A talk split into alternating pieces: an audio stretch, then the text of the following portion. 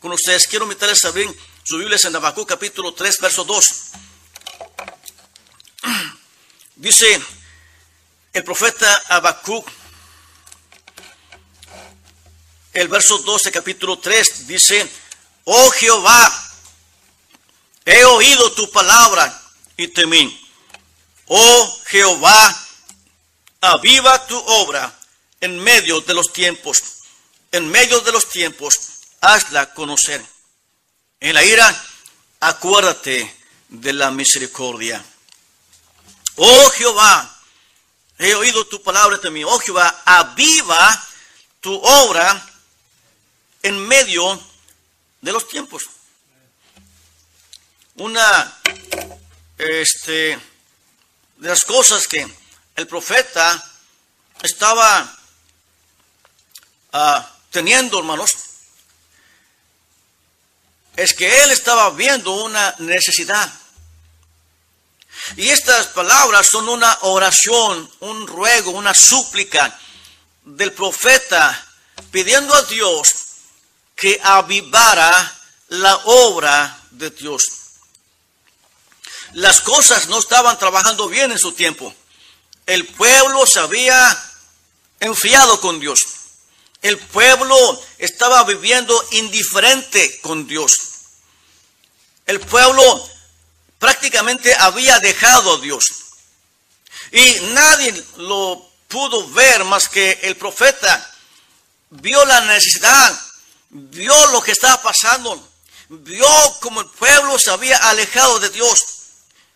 Y él rogó, suplicó, Señor, aviva tu obra.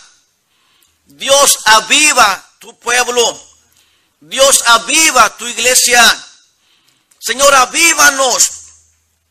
Hermanos, yo creo que esta oración de Abacú debería ser la oración de cada cristiano. Yo creo que, hermanos, esta oración de Abacú debería ser la, la oración de cada iglesia hoy en día. Hemos estado viviendo en tiempos difíciles hoy en día. Montón de cosas que han estado llegando y no estamos suplicando y no estamos rogando a Dios, Señor, avívanos. Señor, aviva la iglesia. Dios, aviva nuestra casa, nuestro hogar. Aviva nuestra familia contigo, Dios. Oh, mi hermano, es triste que venimos a la iglesia y, venimos tan indiferentes con Dios. Pensamos y decimos que yo ya fui a la iglesia y creemos que por venir a la iglesia y sentarnos este, ya es suficiente. Mi hermano, eh, eh, no es nada. Realmente debiera haber cambios en nuestra vida. Realmente debiera haber un despertar en nosotros. Realmente debiéramos de mirar la necesidad que está habiendo y decirle, Dios, ayúdanos, Señor, ayúdanos a avivarnos con Dios, a animarnos contigo. Pero mi hermano, lamentablemente vemos una pandemia, vemos un virus que ha matado a muchos y muchas almas, muchas personas de las que han muerto, muchas de ellas, sus almas, han caído al infierno. Pero no la vemos, pero no entendemos la necesidad de orar a Dios eh, a conciencia, entregados, pidiéndole Dios, ayúdanos. Mira cuántas almas eh, han caído ya al infierno por causa de esta pandemia. Muchos siervos, buenos siervos de Dios han muerto. Iglesias han quedado sin pastores. Cristianos han muerto pero no doblamos rodillas, pero no suplicamos a Dios como nos está diciendo Habacuc. Habacuc está diciendo, Señor, avívanos, aviva tu obra en medio de los tiempos.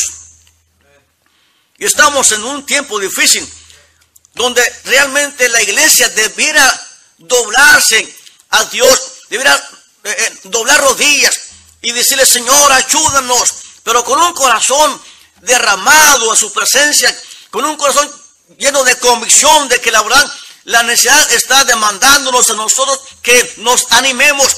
El mundo necesita una iglesia avivada. La gente inconversa necesita cristianos avivados con Dios. El tiempo, las condiciones están demandándonos que nos animemos y que nos avivemos porque no hay de otra. Eh, Dios ha puesto en nuestras manos el futuro del mundo.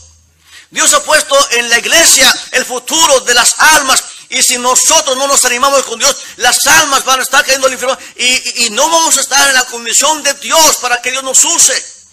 Es triste que vivimos una vida religiosa como todo mundo. Nos admiramos de los católicos, pero nosotros estamos igual. Nos admiramos de otras personas y nosotros vivimos igual, en una indiferencia, en un desaliento, fríos, apagados con Dios, cuando debiéramos estar animados con Dios.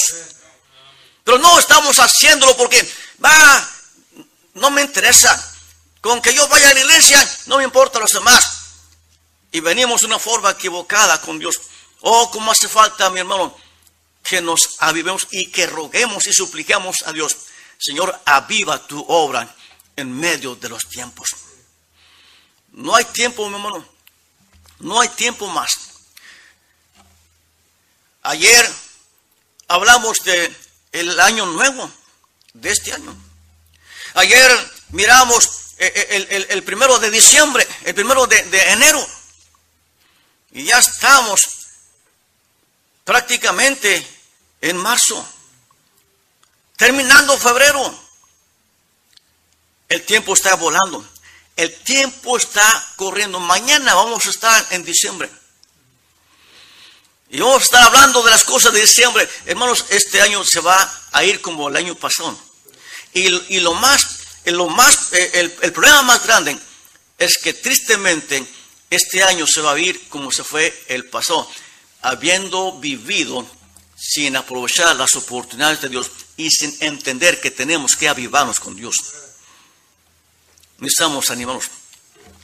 Déjenme mencionar cuatro cosas que tenemos que hacer para que ese avivamiento venga a la iglesia.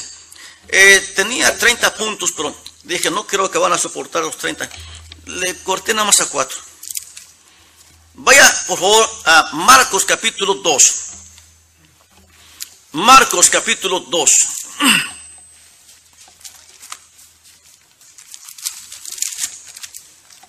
verso 1 en adelante.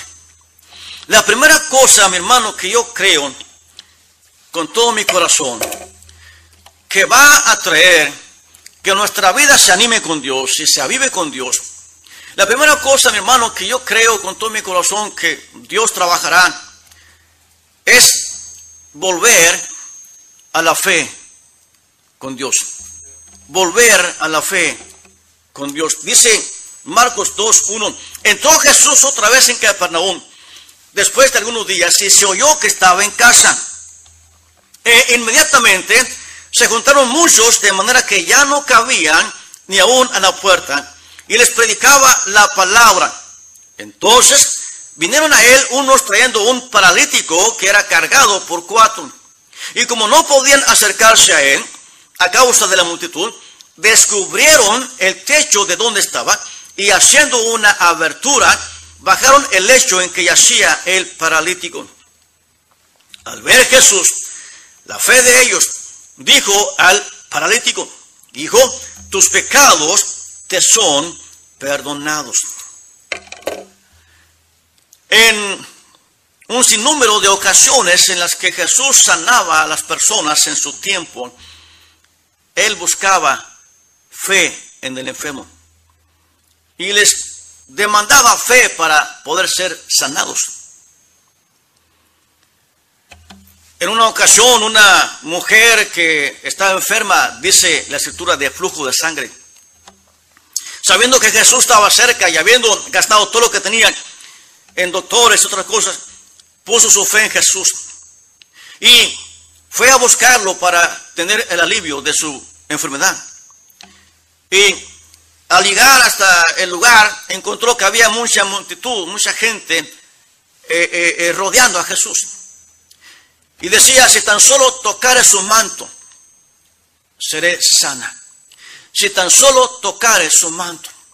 Dice que como pudo, abriéndose paso, extendió su mano y tocó el manto de Jesús.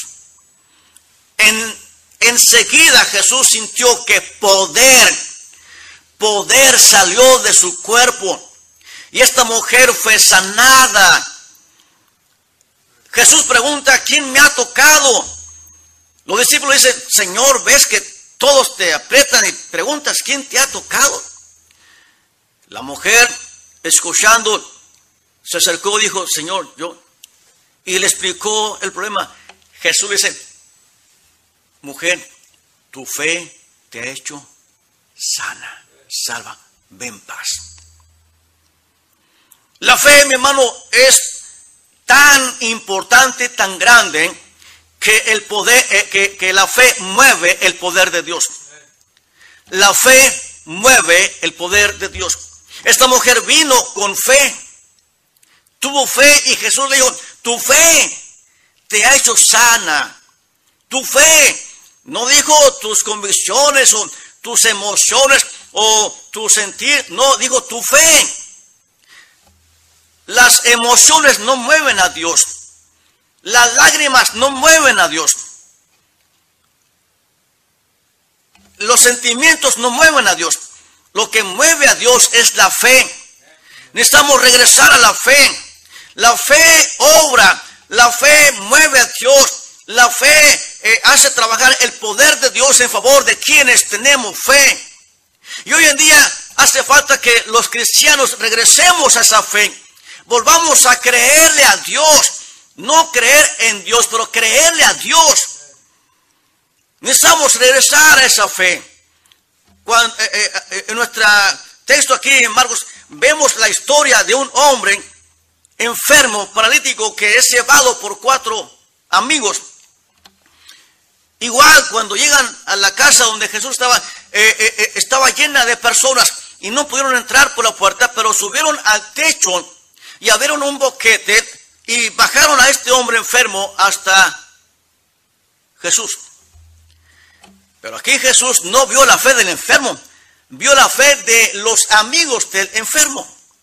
Dijo, al ver la fe de ellos, dijo al paralítico, Dios está buscando la fe, está buscando fe en nosotros. No está buscando fe en el mundo, porque el mundo no tiene fe, pero está buscando fe en nosotros. Está buscando fe en nosotros para salvar las almas. Está buscando fe en nosotros para aliviar a aquel hombre, aquella mujer, aquella criatura que necesita alivio Está buscando la fe en nosotros para que Dios pueda obrar en la iglesia. Dios está buscando fe. La pregunta es, ¿tiene usted fe? ¿Tiene usted fe? No tenemos que eh, mentir porque Dios lo sabe todo. ¿Tiene usted fe? La fe, mi hermano, eh, es un elemento tan importante. Mire, la vista física nos da convicción de un mundo perdido material. Pero la fe nos da convicción de un mundo espiritual e invisible. Es por fe. En Hebreos capítulo 1, eh, capítulo 11, verso 2. En Hebreos capítulo 11, verso 2, dice así,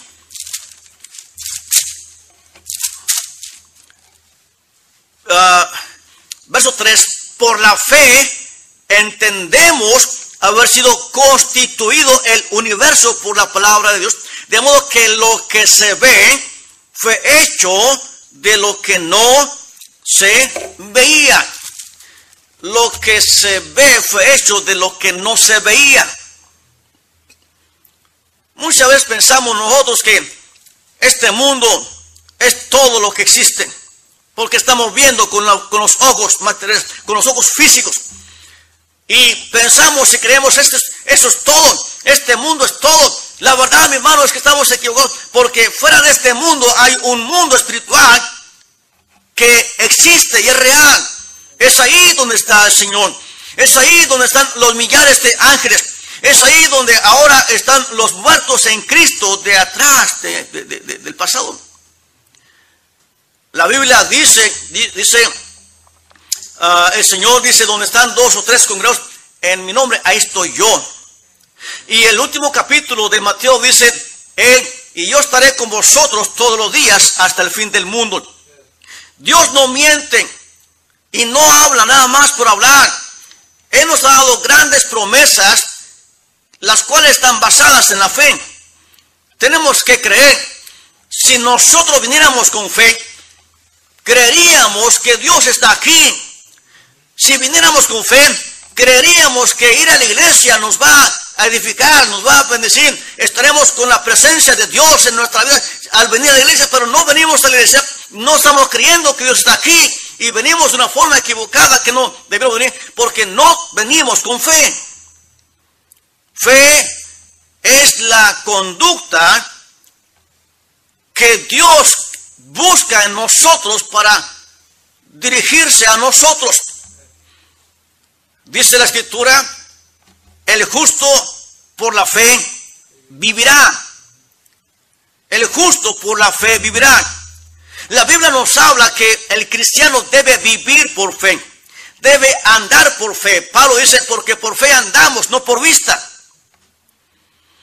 Cuando nosotros caminamos en la fe, vamos a ver a Dios, vamos a ver lo invisible, vamos a ver la realidad de un mundo eh, eh, eh, este, el cual el Señor es Dios.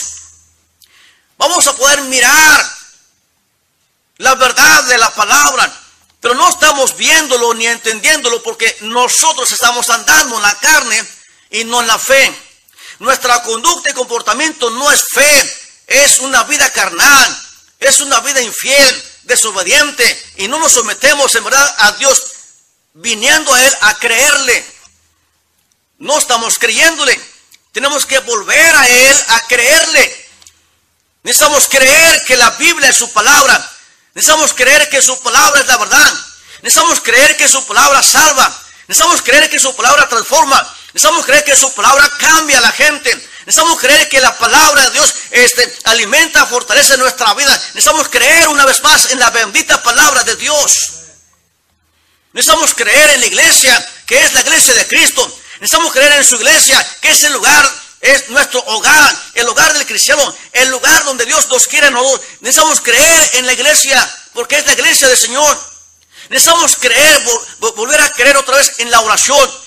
Necesitamos creer que la oración nos conecta con Dios. Venimos a su cámara, a su presencia, a hablar con Él. Necesitamos creer en la oración, que la oración es importante, que la oración nos fortalece, que la oración hace lo que nosotros no podemos hacer. Necesitamos volver a creer en la oración. No vamos a, animarnos con Dios si no regresamos a esa fe con Él. Necesitamos creerle a Él en medio de estos tiempos. Necesitamos volver a creer en su palabra y volver a creer en todo lo que Él es en estos tiempos difíciles. No hay otra. Es su palabra la que tiene razón. Yo no tengo la razón. Mis pensamientos no tienen razón. Eh, la razón la tiene Dios para toda nuestra vida. Ahora, el capítulo 11 de Hebreos nos da una lista grande de hombres y mujeres que por fe, que por fe hicieron grandes proezas. En el capítulo 11, el verso 32 de Hebreos dice así, ¿y qué más digo? Contando, eh, eh, eh, ¿y qué más digo? Porque el tiempo me faltaría contando de Gedeón, de Barak, de Sansón, de Jefté, de David, así como de Samuel y de los profetas, que por fe conquistaron reinos, que por fe hicieron justicia, que por fe alcanzaron promesas, que por fe taparon bocas de leones, que por fe apagaron fuegos impetuosos, que por fe evitaron filos de espada, que por fe sacaron fuerzas de debilidad, se hicieron fuertes en batalla, pusieron en fuga ejércitos extranjeros. Por fe, por fe, por fe. Es por fe. No es por la idea del hombre, es por la fe en Cristo, en Dios. No es por las capacidades del hombre, es por la fe en Cristo. No es por las cualidades de un individuo, es por la fe en el Señor. Por fe, por fe, por fe. Cuando Noé hizo el arca, la hizo por la fe. Porque le creyó a Dios cuando Dios le dijo que vendría un diluvio. Él lo creyó cuando no eh, eh, eh, había lluvia que bajaba, que caía del, cielo. Era un rocío que subía de abajo. Pero él creyó, sin saber las cosas, creyó que Dios le estaba hablando la verdad y que lo que Dios le estaba diciendo era verdad. Y dice la escritura que por esa fe condenó al mundo. por su fe. Por la fe, Josué, cuando estaba este, eh, eh, en batalla con los amanecidos y él estaba la victoria, pero el día estaba acabando. Él oró para que el sol se detuviera. Dice que Dios no, Dios no había atendido a nadie como, este, como la voz de este hombre. Y el sol se detuvo por la fe que este hombre tuvo para que esto pasara. Por la fe. Por la fe. Moisés sacó al pueblo de Egipto, lo llevó por el desierto y el mar se abrió frente a ellos y llevó al pueblo hasta la frontera con Canaán por la fe. Por la fe. Montones de ejemplos que la Biblia nos habla de hombres que, que vivieron por fe. Los tres amigos de Daniel cuando fueron echados al horno de fuego, fue su fe que los libró del fuego, fue su fe que no los dejó quemarse, fue la fe en su Dios. Ellos le dijeron al rey, mi tenemos un Dios a quien servimos y Él puede librarnos de tu mano y del horno. Él puede. Nosotros creemos en Él. Tenemos fe en nuestro Dios a quien servimos y fueron librados del horno por esa fe. Mi hermano, si no volvemos a la fe, si no regresamos a ese creer en Dios, si no regresamos a, creer en el poder de Dios, nuestra vida seguirá sin sentido y eh, ocupada en tantas cosas de esta vida y perderemos montones de oportunidades que Dios nos da día a día para servirle y hacer su voluntad. Y seremos una iglesia más, y seremos un hermanito más, y seremos una familia más, eh, este, sin propósito, sin, sin el poder de Dios, sin su presencia, viviendo de una forma eh, eh, mundana y no como Dios dice. Necesitamos regresar a la fe. Necesitamos volver a la fe. ¿Qué nos da la fe? Primero Juan 5. ¿Qué nos da la fe?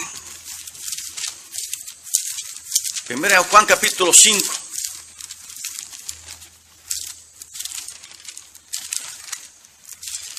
Verso 4. 5.4 dice, porque todo lo que es nacido de Dios vence al mundo. Y esta es la victoria que ha vencido al mundo, Esta es la victoria que ha vencido al mundo. ¿Qué? Nuestra fe. Es nuestra fe la que nos da victoria. Es la fe la que vence al mundo. Es nuestra fe en Cristo la que nos da la victoria contra este mundo y todas las cosas de este mundo. Es la fe en Jesús. Es la fe. Necesitamos volver a esa fe. Necesitamos regresar a la fe. Necesitamos volver a creer que Dios tiene poder que de Él puede obrar. Necesitamos creer que Él puede obrar nuestra iglesia. Necesitamos creer que Él puede salvar las almas. ¿Cuántas veces vamos a ganar almas, pero vamos sin fe? Vamos nada más porque es el programa de la iglesia. Vamos nada más porque el pastor ya dijo que tenemos que ir a tocar puerta y ahí, y ahí voy para tocar, pero no vamos con fe. No vamos creyendo en esa labor tan importante. No vamos creyendo en ese bendito mensaje que salvará a la persona. No vamos creyendo que Dios obrará. No vamos creyendo en lo que Él nos ama. No, estamos andando en la fe del Señor. Tenemos que regresar a la fe. Hermano, la segunda cosa rápidamente, porque esos cuatro puntos este, parecen que serán los 30 puntos. Lucas capítulo 10, verso 30. La segunda cosa, mi hermano, que de seguro avivará nuestras vidas con Dios es el tener visión de la necesidad del mundo. Lucas capítulo 10, verso 30. Dice, respondiendo Jesús, dijo, un hombre descendía de Jerusalén a Jericó y cayó en manos de ladrones, los cuales le despojaron e hiriéndole, se fueron dejándole medio muerto.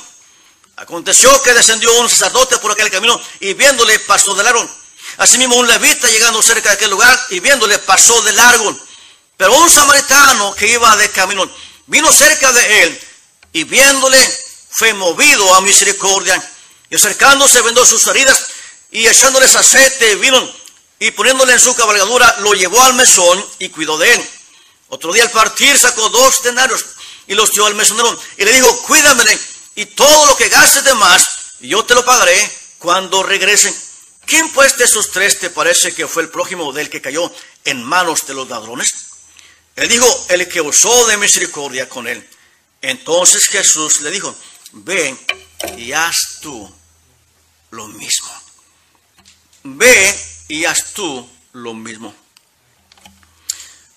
La historia aquí habla de un hombre que salía de Jerusalén, probablemente de adorar, y salía ya para regresar a su, a su lugar, Jericó. Dice que las afueras de la ciudad fue asaltado. Llegaron unos ladrones lo golpearon, lo hirieron, le quitaron sus pertenencias y lo derribaron a tierra, lo dejaron ahí medio muerto, quejándose, dolido de los golpes, sus quejidos este, se podían oír, este, a, buena distancia. Dice que pasó por ese mismo camino un sacerdote, un hombre que eh, representa la religión. Y llegando al lugar, de seguro escuchó los quejidos, pero no se detuvo para auxiliarlo. No le interesó, no le importó y siguió su camino. Detrás vino un levita, uno que representa lo civil, el gobierno. Y igual pudo escuchar el quejido de este hombre herido, pero hizo lo mismo, no se detuvo, se fue. Dice la escritura que detrás viene un samaritano el samaritano tenía razones para no, es, así, para no haberse detenido. Eh, eh, eh, no, se, no se llevaban entre sí, entre los samaritanos y los judíos. Y él pudo haber dicho, ¿sabes qué? Mi amigo, lo siento, pero tú y yo no podemos este, ah, convivir, no nos llevamos bien, ¿sabes qué? Este, espera a ver si viene la ambulancia o a ver si este, ah, llega el trabajo social y te auxilia. No, este se detuvo. Él vio lo que los otros no vieron. Vio a un hombre necesitado. Vio a un hombre que necesitaba ayuda, auxilio. Él se detuvo porque tuvo visión de la necesidad de este hombre. Necesitamos visión para ver la necesidad del mundo. Necesitamos Necesitamos mirar con los ojos de Dios a un mundo necesitado de salvación, ah, para ver a un mundo golpeado por el pecado, por el diablo. Necesitamos eh, mirar como Dios mira para ver eh, eh, que este mundo necesita urgentemente que nosotros los cristianos y la iglesia nos pongamos de rodillas suplicando a Dios por la salvación del mundo y suplicando que Dios obre en la gente porque la gente necesita de Dios, la gente necesita de Dios. La gente necesita de un cristiano avivado con Dios. La gente necesita de una iglesia animada con Dios que vaya y, con compromiso este, eh, eh, eh, genuino vaya y le predique y le lleve el bendito mensaje que salvará su alma. Pero no estamos viéndolo Estamos viendo más al mundo, las cosas que nos interesan. Estamos viendo más nuestros propios intereses. Estamos viendo más lo que nos, nos agrada del mundo. Pero no estamos viendo la necesidad que hay como cristianos que somos. Necesitamos visión. ¿A qué venimos a la iglesia? Para que Dios nos abra los ojos. En el Antiguo Testamento nos habla de Eliseo y su siervo. Un día salió el, siervo de Eliseo de la casa y para sorpresa vio que estaban rodeados de soldados que habían sido enviados para tomar preso a, Eliseo. Y este siervo eh, le dice a su señor, le dice Elías, el eh, Señor, ¿qué haremos? Eliseo, ¿qué haremos? Le dice Eliseo, no te preocupes, más son los que están con nosotros que con ellos. Y entonces ahora a Dios dice, Señor, abre los ojos para que vea. Y enseguida él vio un millar de ángeles resguardando a, Eliseo y a él. Pero él pudo ver porque Eliseo oró que Dios le abriera los ojos. ¿Sabe qué es lo que necesitamos? Es que Dios nos abra los ojos. Necesitamos que Dios nos abra los ojos para mirar las necesidades de una alma que está perdida y que va camino al infierno. Necesitamos que Dios abra nuestros ojos de la fe para mirar como Dios mira, para mirar la necesidad de la iglesia, para mirar la necesidad de, cristianos este, genuinos, para mirar la necesidad este, de, la gente, la necesidad de Dios. Necesitamos mirar, necesitamos tener visión de lo que Dios quiere, visión de lo que Dios este, eh, eh, nos habla. Necesitamos, necesitamos tener visión, no solamente de un mundo necesitado, pero de un lugar llamado infierno. Necesitamos mirar al infierno. Si Dios nos permitiera abrir un segundo el telón del infierno, miraríamos eh, vivamente el rostro de las almas este, eh, eh, sufriendo, eh, atormentadas, un rostro agonizando por el tormento de las llamas. Escucharíamos el quejido de las almas y, la súplica diciendo, Señor, ya que esto pare, no más, esto, eso es horrible, eso es eterno. no vacilaríamos en, correr y buscar a la gente para que traerles a Cristo, pero no estamos mirando la verdad y la realidad de un infierno eterno en donde están cayendo las almas en Cristo y nosotros ocupados de nuestras propias cosas y viviendo nosotros en nuestras propias intereses y no nos importa en verdad que un alma se vaya al infierno. Necesitamos mirar, tener visión de las verdades de la palabra de Dios. No solamente necesitamos mirar al infierno, pero necesitamos mirar el cielo mismo. La Biblia nos habla del cielo. Entonces, usted sabe del cielo. No, esto no es nuevo para usted. Pero no lo estamos viendo con la visión de Dios. Estamos mirando nada más como un conocimiento que agarramos de la Biblia. Lo tenemos en la mente, pero no lo tenemos en el corazón.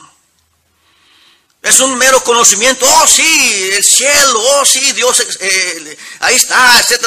Pero no, no está como una convicción en nuestro corazón de que tenemos un lugar llamado cielo al cual vamos allá todos los que somos salvos en Cristo. ¿Puede imaginarse ese, lugar bendito donde Dios mora? ¿Puede imaginarse, eh, eh, conforme la palabra, eh, cae este oro? ¿Puede imaginarse este, estar en un lugar donde no habrá más problemas? Donde no tendremos que soportar el frío, donde no tendremos que soportar el calor, donde no habrá hambre, ¿Puede imaginarse un lugar maravilloso donde pasaremos toda la eternidad con nuestro bendito Salvador? Mire el cielo, vea el cielo, levante su vista y mire arriba, mire Señor, mire, mire lo, especial y tremendo de, de pasar la eternidad en ese lugar maravilloso. Ya ahí están montones de siervos gozándose con Dios. Ahí está ya Abraham, ahí está ya este Isaac, ahí está ya este Elías, ahí está ya Daniel. Oh, tremendo tiempo que pasaremos eh, este, allá eh, platicando con ellos. A lo mejor preguntándole, y, Elías, ¿cómo le dices ahí cuando enfrentaste a los, a los profetas falsos? ¿Cómo es que este, eh, oraste y, y, fue vamos a platicar y tener comunión con tremendos hombres de Dios, grandes en la fe? ¿Puede, puede imaginarse ese lugar maravilloso. Levante su vista, déjele mirar el mundo y mire el cielo y anímese con Dios. Pasaremos toda la eternidad en ese bendito lugar llamado cielo. Eso debe, debe alegrarse, debe gozarse, debe animarse, sabiendo a dónde vamos. ¡Qué bendición! Yo soy animado de llegar al punto de ese lugar. Y yo le digo, Dios, aquí estoy listo cuando tú quieras venir por mí, cuando tú quieras eh, llevarme. Dios, mira, yo, le dije una vez, dice, Señor, ¿por qué no permites que una llanta de la camioneta se reviente? Y yo de vueltas. Y ya me vaya contigo. Y eso me pasó, eso me sucedió. Dije, Señor, espérate, no, no, no era tan en serio, Señor, espérate. Este, en una ocasión que regresaba de la frontera, había cruzado por acá, para Roma, Texas, ahí, no era. Regresaba y iba un poco cansado. Recuerdo que esa vez le hablé a mi esposa y le dije, ¿sabes qué? Este, ya quiero llegar, ¿no? Bien, cansado. Este, lo voy a pisar. Como no sé pisarle la camioneta, le dije, voy a pisarle. Estaba este, a punto de rebasar un tráiler a 140 kilómetros por hora cuando la llanta de enfrente del chofer se revienta. Se reventó la llanta del chofer manejando rayo. No puedo olvidarlo porque, porque ah, pude haber, haberme volcado. Digo volcado porque eh, este, un pastor por teléfono platicando con otro le dice, pastor, supe que se volteó. Le contesta al otro, me volqué, que es otra cosa. Luego así se hacen los sismos. Ah, que el pastor está volteado. No, no, no. Me volqué y este y Dios me ayudó a sostener el volante y no volcarme. Recuerdo que eh, como pude, Dios me ayudó, me, este, me orillé.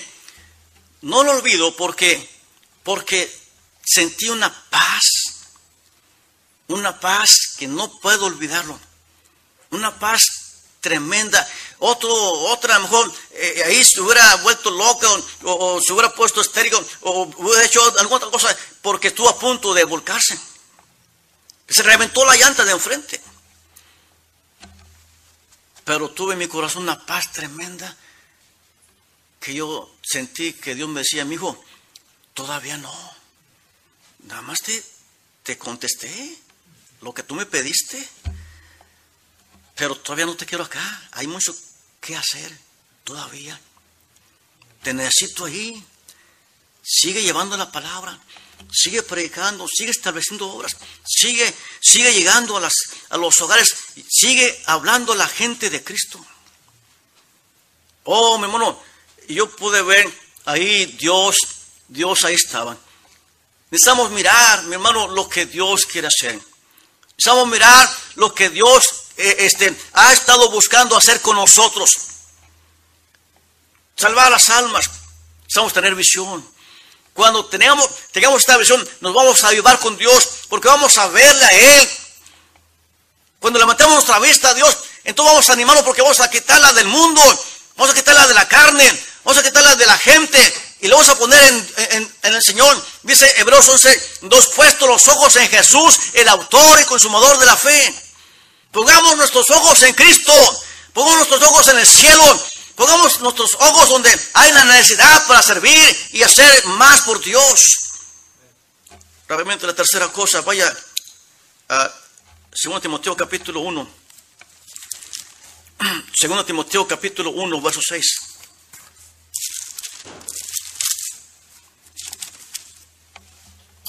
Segundo Timoteo 1.6 dice, por lo cual te aconsejo que avives el fuego del don de Dios que está en ti por la imposición de mis manos. La tercera cosa, mi hermano, tiene que ver con avivar el fuego de Dios. El apóstol Pablo, eh, enviándole a Timoteo esta carta, le da un consejo bien tremendo. Le dice, Timoteo, no vayas a enfriarte. Timoteo, no vayas a desalentarte. Timoteo, no te vayas a enfriar. Eh, aviva el fuego de Dios que está en tu vida. Avívalo. Mi hermano, Dios ha puesto en nuestros corazones su bendita presencia desde que nos convertimos a Cristo, Él puso su presencia en nosotros, en nuestras vidas. Él vino a nosotros. Su presencia está en nuestras vidas. Pero no hemos estado avivando su presencia en nuestra vida. Ese fuego en muchos está tan casi apagado. Es triste, mi hermano, que muchos están andando, dicen ser cristianos, dicen ser hijos de Dios, pero, pero su, e, e, ese fuego está tan apagado, no, no pueden alusar a nadie. Como luz debemos de alusar, como fuego debemos de impactar, pero no estamos haciendo nada porque andamos más apagados y más fríos que animados con Dios. Pablo dice, aviva el fuego, avívalo. Mi hermano, la manera en que, en que debemos avivar ese fuego, primero es leyendo la palabra de Dios. Leyendo la palabra de Dios. La palabra de Dios es, es ese ingrediente que va a avivar el fuego de Dios en nuestra vida y por lo consiguiente eh, eh, nos animaremos y avivaremos con Dios. Tenemos que regresar a la palabra. Es triste eh, que teniendo una Biblia en casa no la estamos tomando para leerla como debería ser. Muchos vienen a la iglesia con su Biblia y regresan a la casa y ahí la dejan y no la toman hasta el siguiente culto y, vienen a la iglesia. Algunos se les olvida la Biblia en la casa y dicen, bueno, que acabo ahí en la iglesia, ahí le pido al pastor uno, o ahí que me prestan una. Oiga, pero se le olvida el teléfono en la casa y ya caminó 50 mil cuadras y se regresa. Oh, mi teléfono, porque ahí me van a hablar, porque ahí los mensajes y esto, lo otro. Oh, por, por eso sí, sí, sí, sí, regresa, sí vuelven. Hemos cambiado la Biblia por el teléfono. Hemos cambiado la Biblia por otras cosas. Ya hemos abandonado la Biblia. La Biblia es la bendita palabra de Dios. Contienen los pensamientos más sublimes que el hombre necesita tener para que sea cambiado y transformado su carácter, su vida, su familia. La palabra de Dios eh, eh, tiene poder para cambiar. Tiene poder para salvar. Tiene poder para transformar. La palabra bendita de Dios este, es, es nuestra guía, es nuestra vida, es nuestro sustento. La palabra de Dios hace todo lo que nosotros no podemos hacer porque es la bendita palabra de Dios. Tenemos que volver a ella. Tenemos que regresar a la palabra bendita de Dios porque ella es nuestra vida. Cuando volvemos a ella, el fuego de Dios se aviva en nosotros. Se aviva porque venimos a la palabra. La segunda cosa que aviva nuestro fuego, es el fuego en nuestra vida, hermano, es la oración. Mire, son cosas que otra vez ya conocemos, pero no estamos aplicándolo a nuestra vida. Ya lo dejamos, ya lo abandonamos. Tenemos que volver a ello. Porque es eso lo que nos aviva, es eso que levanta el fuego, es eso que alimenta la bendita presencia de Dios en nuestras vidas, es eso que nos lleva adelante. Necesitamos volver a la oración. Necesitamos volver a creer la oración. La oración tiene poder. La oración es la fuente de, eh, este, de, ánimo en nuestra vida. La oración eh, nos comunica con el Dios Santo, el Creador del universo. La oración nos pone en una conexión tremenda en donde Dios anda con nosotros. Daniel fue librado de la boca de los leones porque él oraba. Y oraba tres veces al día, dice como lo solía hacer antes. Daniel oraba, él sabía lo que era la comunión con Dios a través de la oración. Un ángel fue enviado para librarlo de los leones porque él tenía una tremenda comunión con el Padre, con Dios a través de la oración. Necesitamos compañerismo con Dios, necesitamos comunión con Dios a través de la oración. Necesitamos hacer un, tiempo eh, eh, eh, único en nuestra vida para orar, orar, orar y orar y decirle, Dios, ayúdanos, Dios, este, avívanos. Necesitamos volver a la oración, mi hermano. Solo así Dios, levantará nuestra iglesia. Solo, solo así Dios ayudará la obra en medio de estos tiempos. Necesitamos volver a la oración. Necesitamos volver a serle fiel a Dios.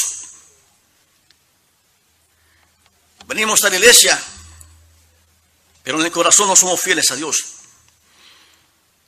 Aparentamos una fidelidad en los cultos, el corazón está tan alejado de Dios. No le somos fieles a Dios. El ser fiel a Dios va a avivar el fuego de Dios en nuestras vidas. Necesitamos volver a serle fiel. Porque ya le cambiamos por otras cosas del mundo.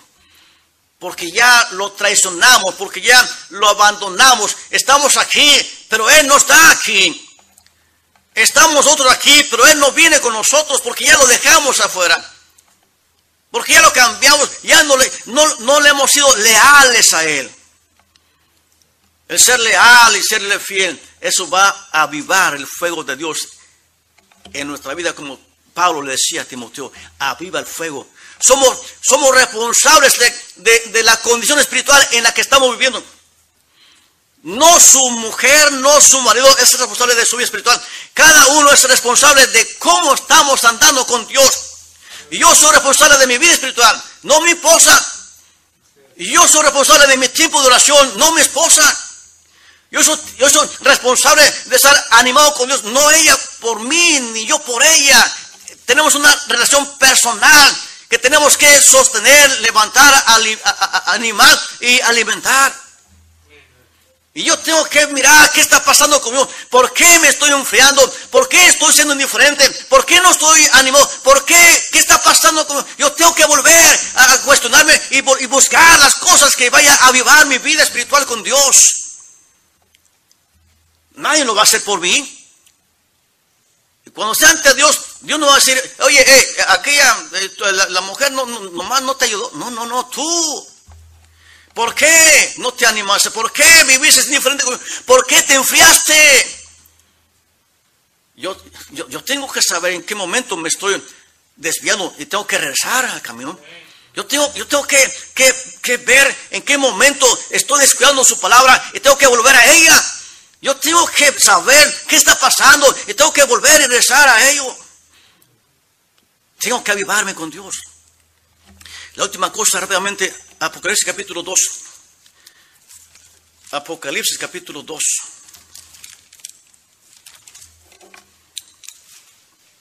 Verso 1.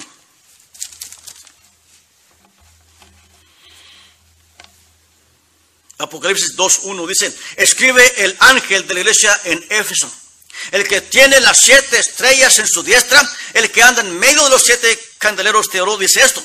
Yo conozco tus obras y tu arduo trabajo y paciencia y que no puedes soportar a los malos y has probado a los que se dicen ser apóstoles y no lo son y los has ido mentirosos. Y has sufrido y has tenido paciencia y has trabajado arduamente por amor de mi nombre y no has desmayado. Pero tengo contra ti que has dejado tu primer amor. Recuerda por tanto dónde has caído y arrepiéntete y a las primeras obras, pues si no vendré pronto a ti y quitaré tu candelero de su lugar si no te hubieras arrepentido.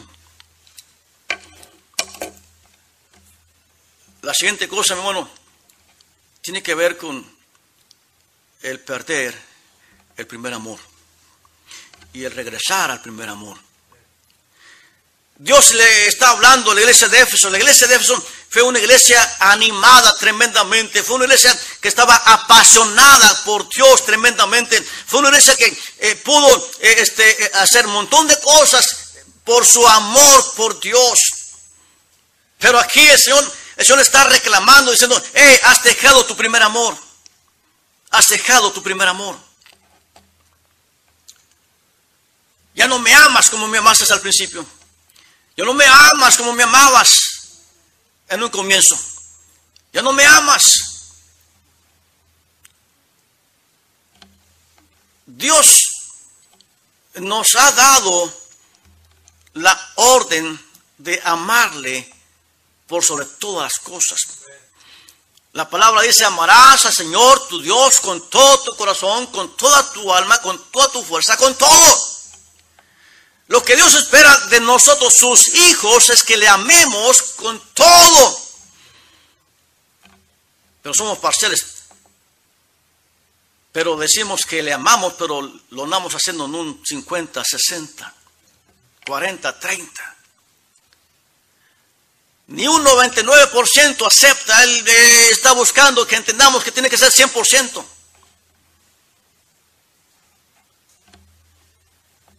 Y Dios dice, ya no me amas como me amas al principio.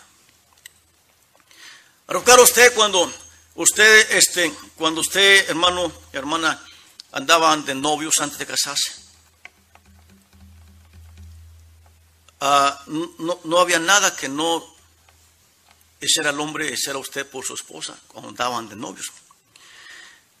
Alguna ocasión que este, salían a, a comer, cenar, este, la muchacha andaba tan enamorada que andaba tan perdida. no se había fijado con quién andaba.